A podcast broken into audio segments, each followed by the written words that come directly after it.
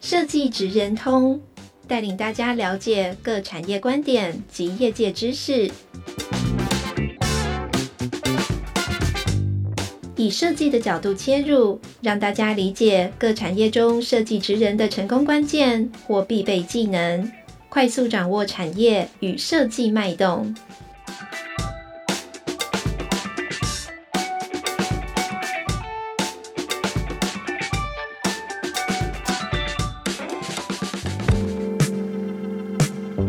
位听众朋友，大家好，欢迎来到设计职人通 Podcast 频道。我是台湾设计研究院产业前瞻组的 Vivian。今天我们很开心可以邀请到格式设计的创办人王耀邦格子哈，来跟我们分享他的设计职志跟精彩的策展生活，还有相关的经验。其实我一直很好奇，就是大家为什么一直都会叫格子？就是这名字，这个小名是怎么来的？年轻的时候，可能在网络我们有一个社团，会分享一些文章啊，或一些。呃，短篇小说啊之类什么的，那那个文字社团在申请的时候要填入你的昵称这样，然后就有一个格子出来嘛，嗯，我不知道填什么，我就写格子这样的。然后后来那一群朋友变非常好的朋友，大家就这样叫叫叫，就就就其实就这么简单。很像看到考试那个那个一个个一个个，对对对，就是各种填入各种填入的空格。哎，其实，在设计上面，呃，我们也常常用方眼格来去作为就是相关设计或创意的这个 paper 的纸哦。那因为其实格子很厉害，他算是也跨界跨蛮大的，就是从华方建筑系毕业，后来到英国留学，呃，专门做呃策展空间的这个。呃，设计哈，然后也曾经主创过我们，不管是台北城市设计展，或者是那个嗯桃园博览会、台湾文博会，甚至呃八角哲学好像也是哈，对，然后还有一些知名的企业品牌共建策划，像茶子堂，所以呃，在这么多的这些呃，我们讲说策展的过程当中，其实策展对你的意义而言，它会是什么？就大家都在讲策展，可是其实策展。你会如何去诠释呃这一个 Asian？呃，其实策展但在现在台湾它的发展的蓬勃程度是大家有目共睹嘛。那在过往，其实策展它是具有一个可以被指认的目的跟方向性。比如说，我们可以从台湾最开始的这种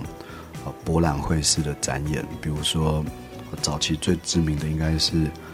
电脑 Computex 像这样子的大的商业展览，专业的商展，展，嗯，然后当然有旅展嘛，然后还有所谓的这个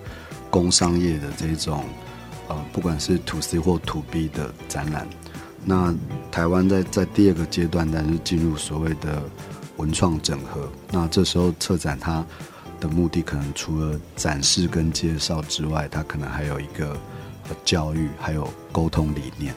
嗯、所以，其实品牌的思维，或者是呃重新让人家认识你，或者是利用一个叙事让大家去理解这个呃，除了我我们对于不管是这个对象物或者所谓品牌本身的认识，有更多的途径。所以，它后来就是呃应用的成分越来越广泛了。所以，你从影展啊，线上展。嗯然后设计展啊，所谓的文博会，其实都可以看到非常多这样子的可能性。嗯、但是现在各大品牌也就展览的方式，结合市集、结合活动，其实创造了更多呃体验。嗯，所以这个体验就除了你从视觉性的认知到你感受它，它给你的呃不管是能量或者是知识，所以它很开放性的在呃台湾。渐渐的啊，看展览变成一个，可能是一个风潮，或者是你你认识某个事情的开始。嗯，那我觉得现在的话，台湾应该即将会进入把策展当成一个学科的专业来做学习，所以我是预测三年之内一定会有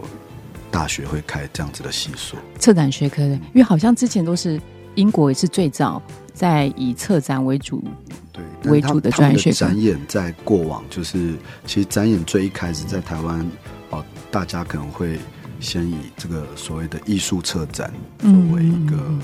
开端，嗯，但是其实设计展跟艺术展也在这几年开始互相的合作，嗯，所以看到国外行之有年的像双年展、三年展，其实就有非常非常多这样子的案例出现了。嗯，因为策展它其实涉及的，我们讲说生活的经验，就是策展人本身或策展团队，呃，他对于呃体验跟如何解题，其实好像扮演一个很重要的，就是呃起始点。然后它也涉及到就不同的面向。所以，呃，以你的经验，因为你从好像过去去念建筑，然后再跨到空间，可是之后你回到台湾的工作，其实是从品牌的角度出发。那，呃，你觉得在未来的这个策展里面，其实它的核心的那一个脉络精神会是什么？嗯，其实我在英国念的就是策展的本科啦，嗯，这是一个比较有趣的事情，因为，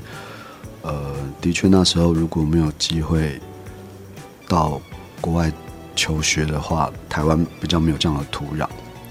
那其他很重视的就是一个经验、经验的放大，或者是一个概念可以被具体化的过程。嗯哼。所以当然就是当它变成一个职业，或者是它变成你的工作的时候，你就会开始呃比较有逻辑系统的去拆解它。那。嗯，通常我们来讲，就是一个完整的这个展览的叙事，它会有呃视觉的设计，它会有气化力，它会需要空间的重新组构，那它会有这个所谓的公关活动，或者是后续的书整，所以它其实是一个还蛮需要组织性的呃专业去完成这个任务。嗯哼，对啊，所以我刚刚讲这些，刚好也就是我们公司的。的体制跟编制大概就是会分这几个部门。嗯、OK，哎，所以你刚刚提到，就是未来三年内可能也会有这样专门的学科，比较系统性的方式来带，就是教导下一代的人才。也就是说，现在你们在公司经营的时候，也应该也发现这样人才的短缺。对，应该是说，呃，因为策展它，你会发现其实很多人。现在都会尝试这样子的东西，嗯，那我觉得那个感觉就是说啊，比如说你不会说你是厨师，但你很喜欢煮菜，但煮菜是生活中的需求，但当你会觉得，哎，你对煮菜开始有点兴趣，你想要再进一步的去理解，呃，味蕾的立体的变化、颜色的搭配、刀工的精进，你就开始会寻求，比如说我要去念一个蓝带学院这样，或者是我要去考一个。厨师的证照，然后借由更加的理解，让你的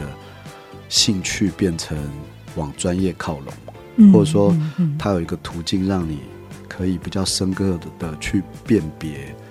这个怎样是比较好的，对你的成果的效率也好，嗯、或者是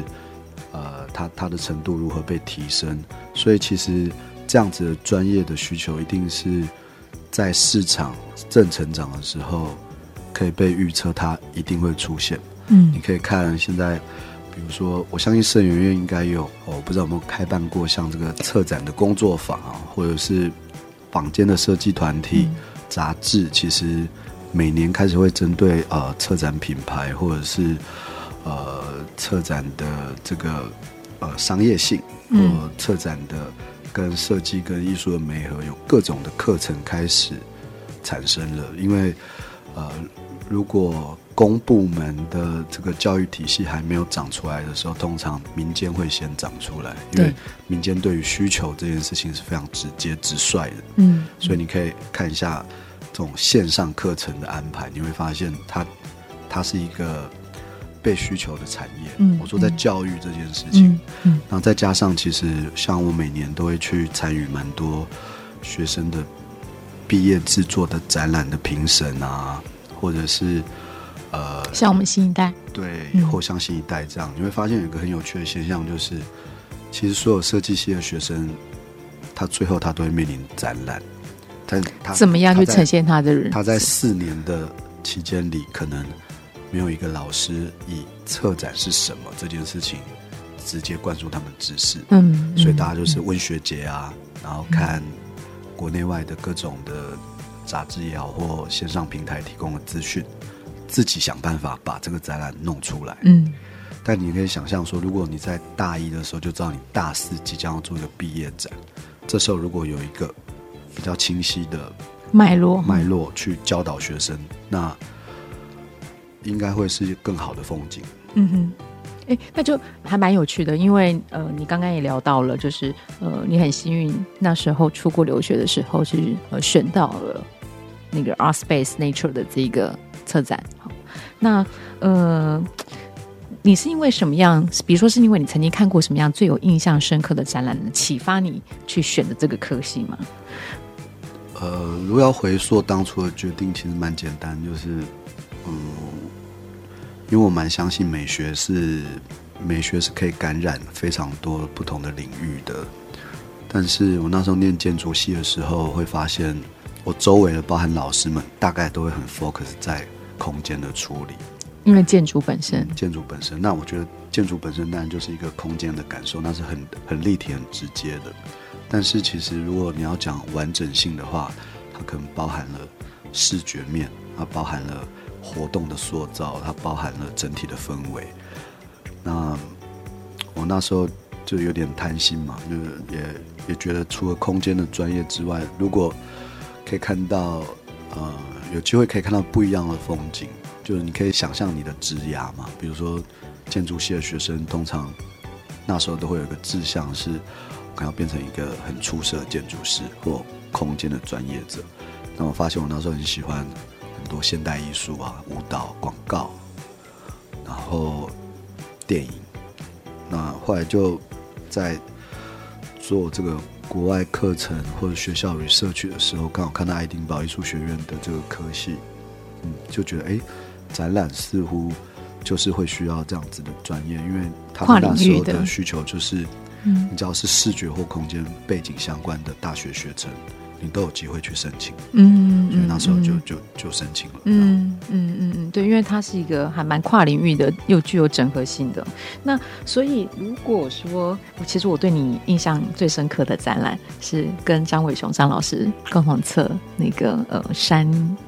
在我们好像应该在我们文博会里头，哦、一座高山一座高山博物馆。好，然后到呃近期就是呃去年的桃园超有种。嗯，我观察到一个脉络是，你在你的策展的，就是内容里面，你有引入了越来越多自然人文的东西。好，那从过往我们只谈单一的这个主题，到后来在做城市的这个相关的艺术的时候，你可能会呃接触到有青年，有产业。然后，呃，可能也会有城市发展或者是永续。好，那呃，从大型展会的面向，我们自己摄影院这几年在推，呃，不管是呃台湾设计展也好，或者是早期呃过去我们曾经策划过的文博会也好，呃，到最近很兴盛的城市博览会也好，你怎么来看这些展览的面貌跟面向？然后，呃，如果以桃园。超有种的话，呃，你又是怎么样去解构它？嗯，我觉得过往当然蛮幸运的，就是几乎从这个文博会的主题馆，然后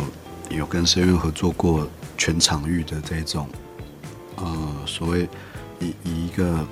文化议题脉络去做发展的这种比较大型的呃文博会。那我觉得文博会它当然它它关注的议题也非常的。广，因为它是由文化部所支持的，那文化部其实是全台，它照顾的是全台嘛，所以它的面向会更广。那如果以桃园的文博会来讲的话，很很大的区别，但就是它它前面有一个桃园嘛，它它瞄准了这块土地，所以我觉得最不一样的是，你要花蛮多时间去跟这个土地相处，然后透过。比较长期的田野调查，去里面挖掘，可以在转移给一般民众的的的一些方向跟题目。那当然，这个呃桃园它本身但非常的有特色，嗯，那这个特色如果一般人说不出口的时候，其实这就是展览进场非常好的姿态，就是呃在混沌的过程当中，其实展览很好的一个。一一个说明就是说，它其实是经过一个翻译的过程呢。那这个翻译的过程可以让一般的民众很快的替他梳理或整理，然后建立一个看见事物的现代的视线。这样，嗯哼，那就算你是桃园人啊，因为我们常常居住在一个城市，然后再加上我们的生活跟我们的样态，那我们很容易只看到城市的某个面相。那这时候如果可以从呃农业啊，从这个呃从一个物产的角度，从自然的角度，其实我们都在问一件事情，就是我们有没有机会让啊、呃，不管你是桃园的人或不是桃园的人，就这展览，你跟这个土地发生了一个比较深刻的连接。所以其实这次的策展非常多的面向，就是需要透过呃策展人他们在土地上实际的田野经验，然后转译成一般的民众可以很轻松、很快速的去得到的一些成果啊，不管是从亲子的面向、教育的面向、青年的面向，其实我觉得它都具有呃这样子的课题在前面。嗯，嗯，否则它就不够真实了嘛。你你讲一座城市，如果你没有做田野调查的话，嗯，其实它的说服力是比较低的。嗯，那再就是，呃，经过第一手田野，它的东西基本上一定是比较新，而且具有一定程度的客观，因为它不是网络截取的资讯，它是一个一个第一人称的视角。嗯，在做研究的时候是的。嗯哼，嗯，那透过这样子的方式，其实我觉得这个深刻感可以传递到民众的心里。嗯哼，OK。所以呃，在这些我们讲说展览的过程当中，会让你最感动的事情，为什么？因为这样听起来好像他至少要花三到六个月以上去做填调，然后这个展览其实做了快两年了，因为也也因为这个举办的这个中原营区，它它在。啊、呃，修缮跟营造的过程中，呃，在施工上花了多一些时间。嗯哼，所以它原本是二零二二年的秋季，然后就变到二零二三年的年末嘛。嗯，所以其实他在呃，的确在做这个展的时候，有点像生小孩一样，就是一步一步把它、把它、把它呈现出来这样。嗯，嗯哼，OK，好，那呃。你刚刚你也有分享到，就是呃相关的生活的经验啊，它是可以去积累，就是策展人本身或策展团队他的这个呃养分。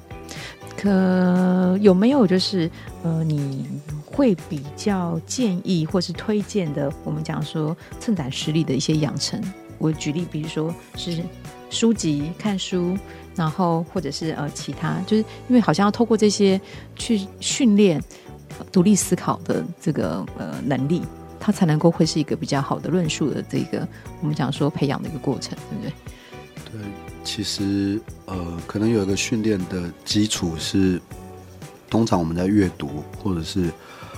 呃阅读，阅读是一个很很宽容的词啊，因为阅读有阅读文字、阅读影像啊，甚至聊天，但是我觉得我们可以试着在阅读的时候，其实就是对你的大脑进行一个输入嘛。嗯，那一般的人其实就是会停在输入完，他没有去做思考。嗯哼。那我觉得比较有趣的事情是，你可以先问一下这个东西是如何达成这个资讯。嗯，对，所以我以前都会建议大家练习去分析。各种的排行榜的榜单，这样排排行榜，嗯，就是比如说像歌曲排行榜、歌曲的排行榜啊，书籍排行榜，然后奖项的排行，奖项排行。因为排行榜前十名，它代表的是一个大的趋势，嗯哼，就是这些人会得名跟站上舞台，然后在这个时间点，他一定有一些社会性的原因，他不一定可能是最美的，嗯、但是他可能是最有力量的，嗯、或最有感染力。它的影响力，但如果你有机会拆解为什么会造成这个影响力的话，你就会逃离感受名次之外的欢愉了。嗯，比如说金球奖，嗯，奥本海默得了很多嘛。嗯，那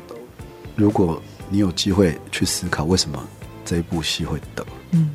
那你会有很多延伸的阅读，这样，比如说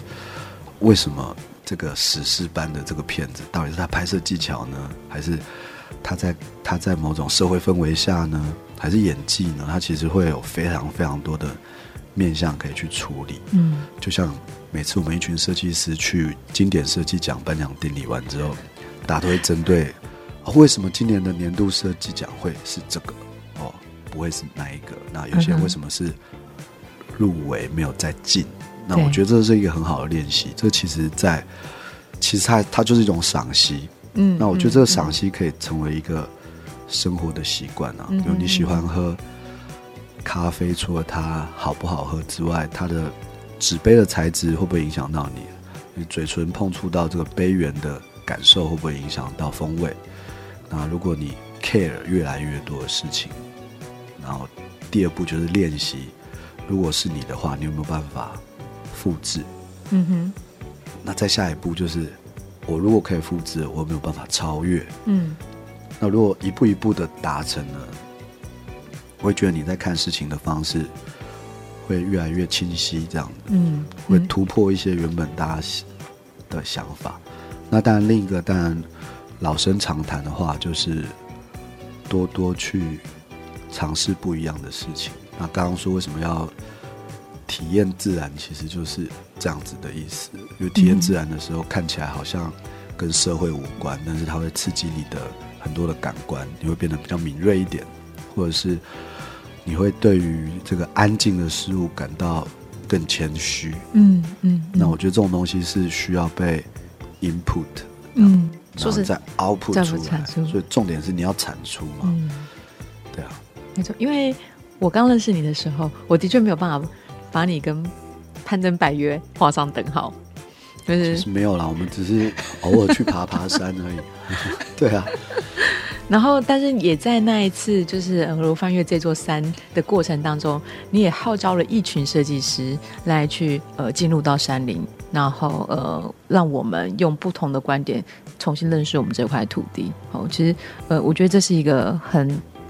在策展，我们在看这个结果的时候，我们觉得它是一个非常大影响力的。它不是在展览本身，而是它进入到了我们的生活跟文化。对啊，刚刚在讲说这个文博会跟田野调查关系，像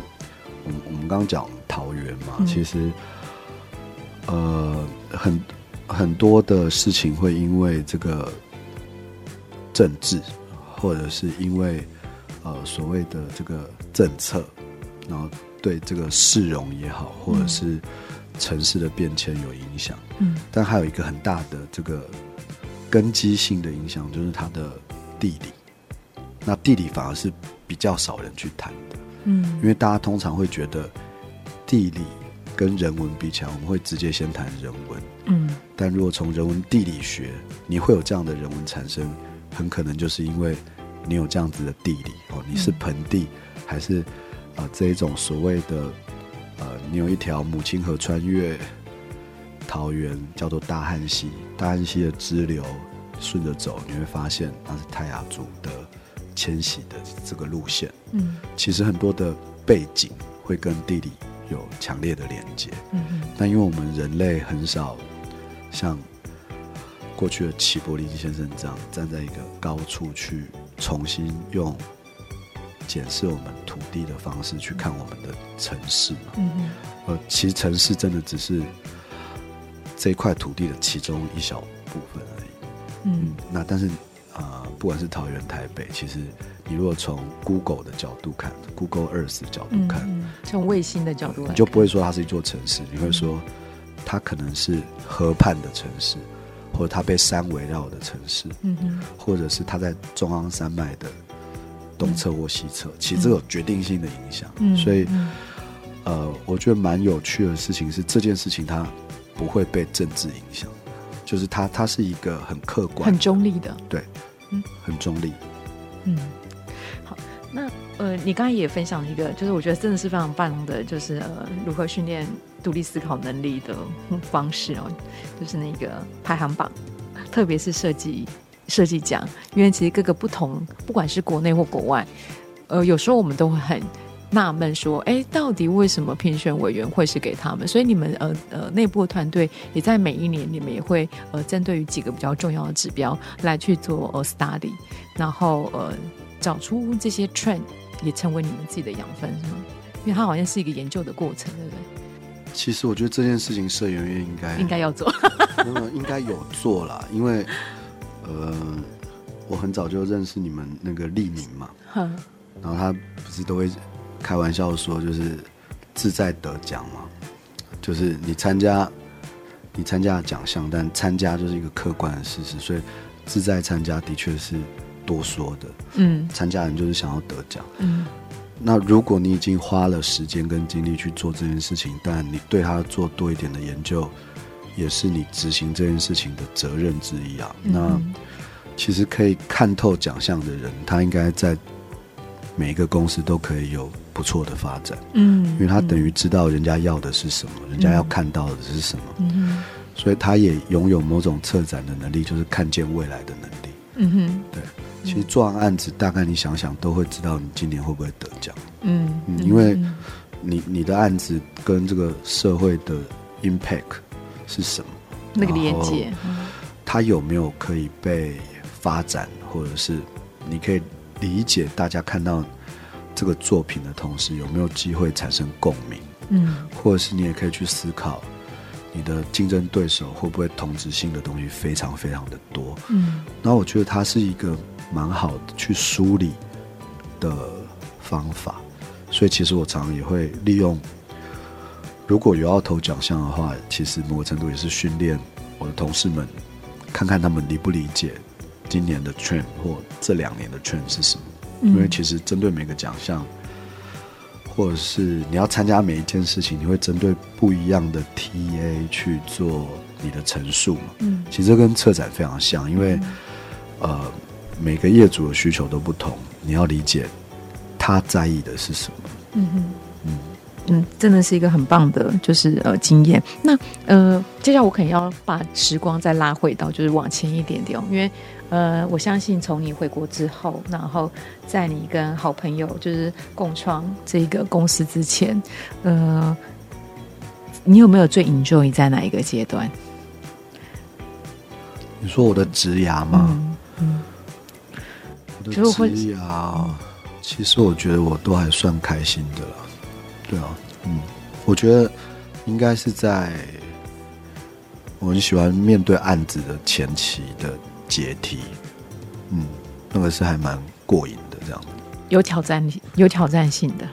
嗯，会有，嗯，对啊，就是呃，面对这个状况，然后你你要用什么方式去呃创造一个新的让大家有共感的动作。嗯哼，那我觉得这个其实是一个还蛮需要被思考的。嗯哼，对，可能都还没有到设计，因为、嗯、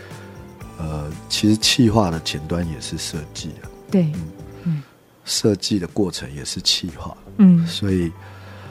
嗯、呃，在我们公司有时候会叫他们交换想法、交换立场，这样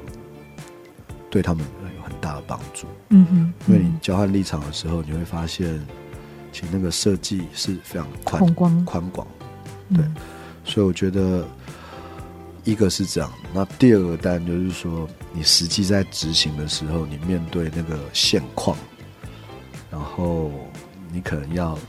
做一些些微调整的时候，其实那时候我也会蛮兴奋的，这样，因为它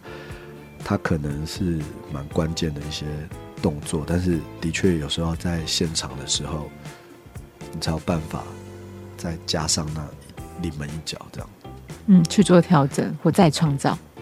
OK，所以我刚会这样问的原因，也是因为呃，牵扯到就是在你的团队里面，你期望未来的就是设计师，或者是你会期望找到怎么样特质的人一起来共事或合作哈？因为刚才你也分享了，就是在你们部门里面，其实呃，也有去呃，依着。呃，不管是对商业性也好，或是对于专门在属于策展的艺术也好，有去做不同的这个 group 的这个呃组合。但是怎样的，但不是每个人背景他呃都是有这么多的跨领域的这个知识或者是呃学科去 support 他，所以你会希望有是怎样的条件的伙伴，呃，或怎样特质的伙伴，他呃是更容易跟你们一起来去，就是再创造一个新的这个影响力的案子。我觉得，当然，就一个老板的角色，你当然会很期待你的伙伴的工作能力非常的专业嘛。嗯，因为就是就像你要去参加比赛，你你被分配到的车子，你当然会希望它性能非常好，嗯，然后跑得很快，嗯，然然后这时候你的技术驾着一台好车的时候，很多事情会迎刃而解。那这当然跟你要 hire 的人的年资跟经历有关。嗯，但如果我们要讲人格特质的话，其实的确也没有这么好定义。但我我总期待，当然就是说，同时在在做这些呃案件的时候，他们都是怀抱着呃希望有一点挑战性，然后做出一个可能比一开始预想还要再更往前的的这个心态，这样子。嗯哼，嗯，对，因为我觉得勇于挑战自我，某个程度来到我们公司的人，我觉得能力都蛮不错的。嗯哼。那我觉得我们的重点就是希望怎么样可以再往上，嗯，所以呃不断突破了，嗯，但不不断突破这件事情是困难的，会需要、嗯、真的会需要这个专业来做 support，所以这是这是一个天平，这是一个平衡，嗯，两者必须都要，就是你的求知跟你的好胜心，嗯，跟。你的专业和你的沉稳，我觉得各行各业都需要这样子，都需要这样子的人。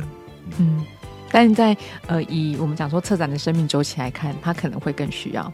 对，但是我觉得能够、嗯、能够做 research 的人是很难得的。嗯嗯，就是他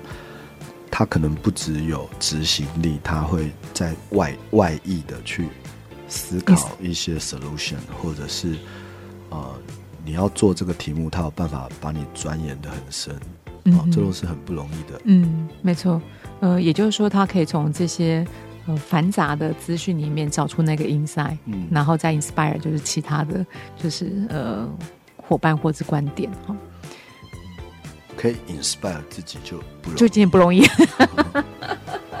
好。那呃，最后一个想要也请你分享一下，就是说，你觉得在未来的这些 trend 里面，你会呃建议大家思考，就是哪些议题或面向？为什么？我举例来讲，可能现在有大家都在谈永续，然后呃，也有可能呃，这个数位跟 AI，它可能会改变我们的创作的形式。对，那势必它也会在未来的一些呃，我们想说展演的内容里面，它也会带来直观的这个改变。就你的想法？我的想法是，也许大家可以去研究一些具有共同语言的名词，然后去理解它。比如说，一般的人在谈我们要做永续嘛，嗯，但是做永续是什么意思呢？那当然就是现在有很多的从 CSR 到 ESG 嘛。但如果你的策略一开始就是你非常了解这个 ESG 的指标的评分表，嗯，所以你做的每一件事情都吻合，你的业主一定很开心，嗯，那不是按照表操课，而是你的论述里面有一个客观的支持，我觉得这是很难的，以前我做不到，因为听起来跟感性工程的设计，或者是需要美学的这件事情，它跟碳排量，它跟海洋的友善，感觉非常难牵在一起。嗯。但如果你有机会理解了，你就会变成一个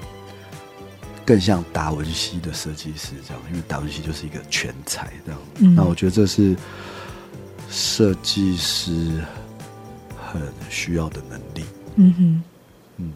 ，OK，呃。哎，我我我可以讲是因为什么样你会让你有这么大的这个呃反转？因为过去我们在接触的策展团队，其实他们非常感性导向，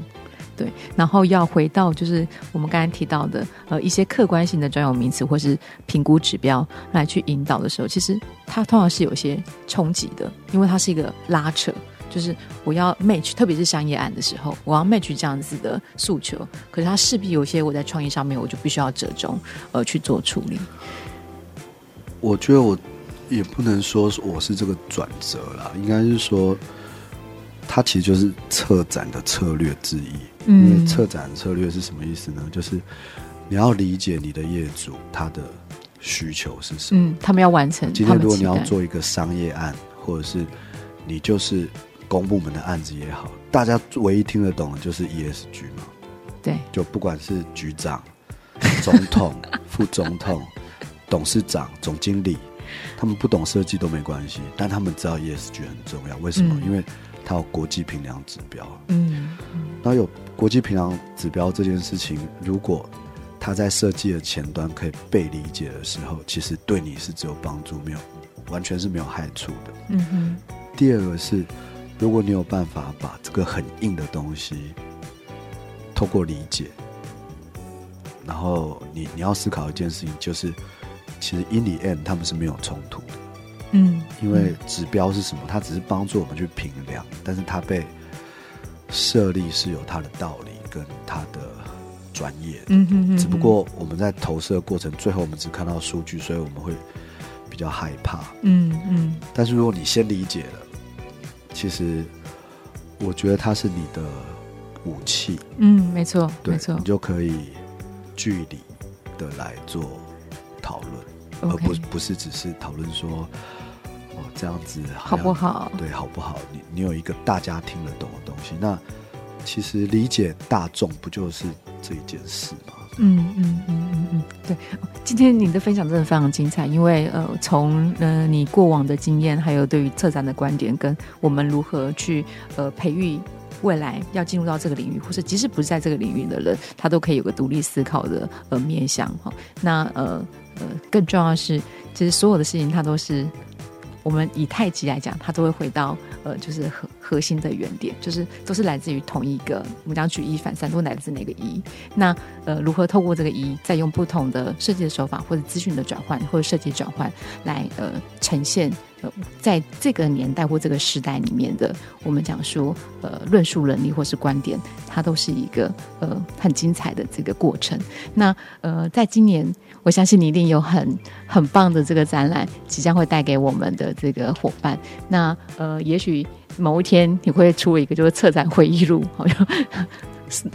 囊括了就不同的这个呃经验，因为每一个经验它呃相关的这个脉络或是呃历史或咨询的旁数量一定都非常大，对。然后最后你要不要用一句呃就是一句话来跟大家期勉，就是在新的一年，或是你对你自己的这个展望或想法是什么？新的一年啊，我自己的话就是希望自己可以再更安定一些了。我自己的话。那我觉得，因为呃，就资讯真的很多，嗯，那执行的时候真的会忽略了思考。那我们都很喜欢这个可以明辨的这个极光片羽，那希望可以多创造一些这样子的空间给自己，对。嗯 OK，好，非常感谢，就是格子今天带给我们非常精彩的分享。那我们也期待，就是下次还有机会可以邀请你再跟我们分享，就是其他的观点。好，那我们今天到这里喽，嗯，谢谢大家。